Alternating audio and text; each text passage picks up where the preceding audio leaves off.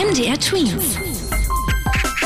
Dein 90 Sekunden Corona-Update. Die britische Virusmutation ist nicht nur ansteckender, sondern auch gefährlicher. Das haben jetzt auch Studien ergeben. So müssen laut des dänischen Gesundheitsdienstes mehr Menschen mit schwerem Verlauf behandelt werden als mit dem ursprünglichen Coronavirus.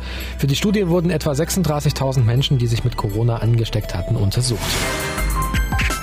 Eine knappe Mehrheit der Deutschen findet, dass jetzt gelockert werden muss. Das geht aus einer ZDF-Umfrage hervor. So sagen 56 Prozent der Befragten, dass man bestimmte Einschränkungen zurücknehmen sollte. 41 Prozent sagen wiederum, der Lockdown muss verlängert werden.